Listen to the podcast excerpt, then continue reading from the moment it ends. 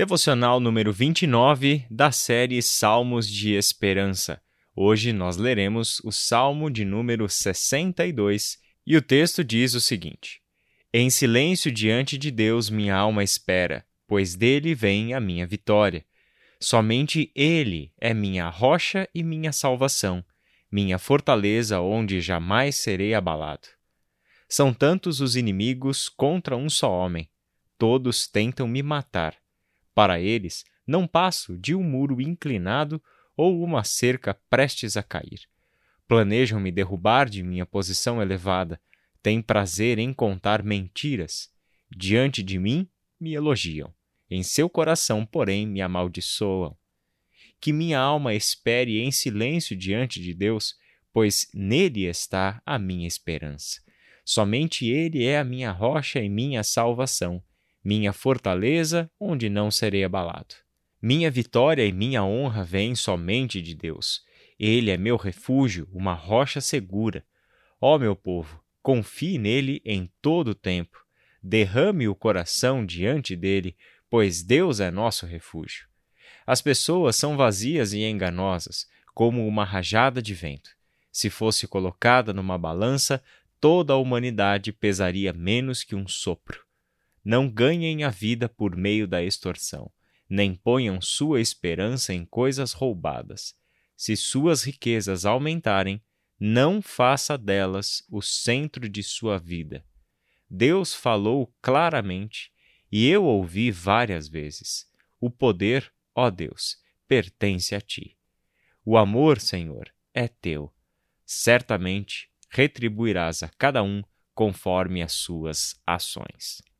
O Salmo 62 nos apresenta um caminho pelo qual podemos andar com Deus.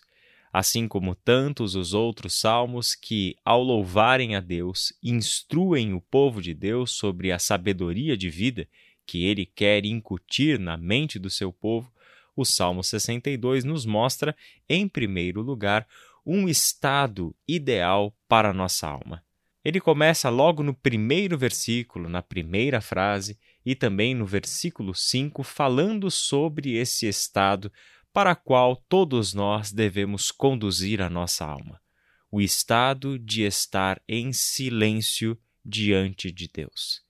Que minha alma espere em silêncio diante de Deus, e no versículo 1, em silêncio diante de Deus, minha alma espera. A espera silenciosa da alma diante de Deus é um estado em que não temos mais a agitação e as vozes desse mundo falando mais alto do que o Deus diante do qual nós estamos. Uma alma silenciosa espera em Deus, fazendo calar todas as vozes interiores e exteriores que nos agitam, nos trazem preocupação, nos trazem ansiedade e medo, como é o caso do salmista, nos trazem aquelas inquietações porque sabe que seus inimigos se avolumam e descobre a falsidade nas ações humanas. Esta alma agitada, esta alma ansiosa, preocupada a ponto de adoecer, precisa ser aquietada, precisa ser acalmada e ser silenciada diante de Deus é justamente diante de Deus e somente diante de Deus que a nossa alma encontrará o verdadeiro descanso. É impossível uma alma ser silenciada que não seja na presença do seu Criador e do seu Redentor. É exatamente este o chamado do Salmo 62 para nós. A sua alma tem o seu lugar perfeito diante do seu Criador. E ali ela pode silenciar. Ali ela pode se acalmar. Por quê? Porque ela tem algumas convicções. Esse é o segundo ponto desse texto. A convicção da alma é o que fundamenta esse silêncio. Funcionam como que instrumentos pelos quais podemos trabalhar na nossa alma até o ponto de aquietá-la e silenciá-la diante de Deus. O salmista sabe que é de Deus que vem a sua honra versículo 7, a sua vitória, versículo 1, e a sua esperança, versículo 5. Deus é a fonte da honra, honra tão buscada pelos seres humanos entre os seres humanos. No entanto, a honra que queremos somente Deus pode nos conceder. É Ele quem nos olhará e retribuirá a cada um segundo as suas ações, como diz o versículo 12.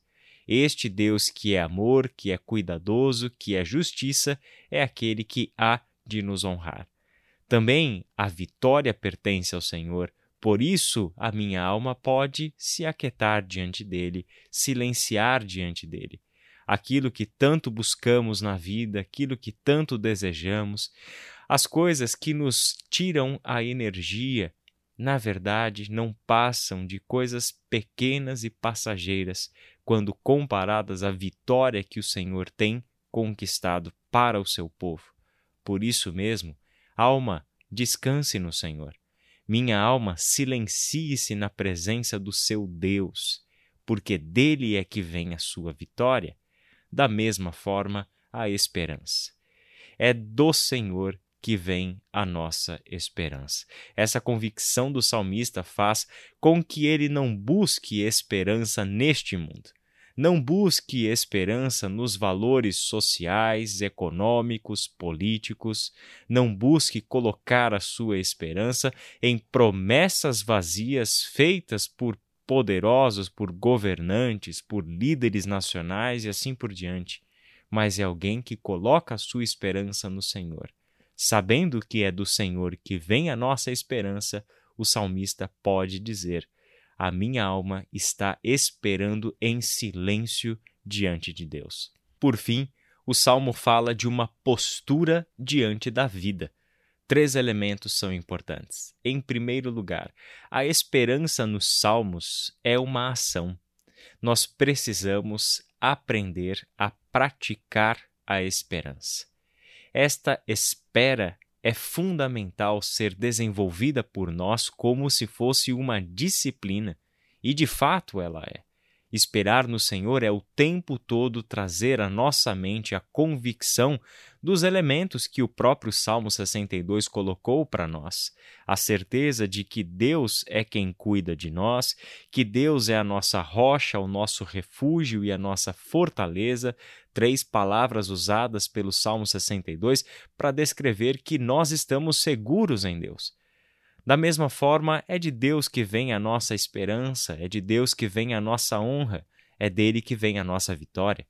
Desta maneira, a nossa alma pode aprender a praticar a esperança, não entrar em desespero, não permitir que a ansiedade tome conta da nossa vida, não permitir que as preocupações assumam o controle do nosso viver diário.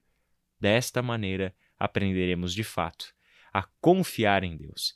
Este é o segundo elemento da postura diante da vida. Aprender a confiar em Deus tem a ver com experimentar Deus, tem a ver com caminhada com Deus, onde dia a dia, de passo em passo, vamos descobrindo a fidelidade de Deus. Não apenas porque lemos na Bíblia que Deus é fiel, não apenas porque lemos um adesivo em um carro ou em uma janela dizendo que Deus é fiel, e também não apenas porque cantamos em alguma música que Deus é fiel. Na realidade, o salmista fala de uma confiança no Senhor como quem experimentou ser cuidado e protegido por Deus, e desta forma trouxe a confiança no Senhor como uma postura diante da vida. É viver em confiança no Senhor e não permitir que esta confiança seja abalada. E por fim, o salmo incentiva o povo de Deus à terceira postura, agir corretamente em todas as circunstâncias. Não aceitarmos em nenhuma hipótese o assédio que este mundo nos faz para o enriquecimento, para a busca por poder, para desejar sermos pessoas superiores às outras por intermédio das posições que alcançamos ou dos bens que acumulamos. O salmo deixa isso muito claro, e até mesmo no versículo 10, mesmo que venhamos a enriquecer, mesmo que por causa da nossa formação, de oportunidades que nos foram dadas, do nosso muito trabalho, venhamos a ter as nossas riquezas aumentadas. O salmo deixa claro: não permita que o dinheiro e as suas riquezas e o que ele traz transformem-se no centro da sua vida. Essa é uma outra maneira de dizer: não permita que o trabalho, o dinheiro, o poder, as riquezas, o status transformem-se em faces do seu ídolo. Lembre-se que a tua esperança está no Senhor, lembre-se que a tua confiança está no Senhor.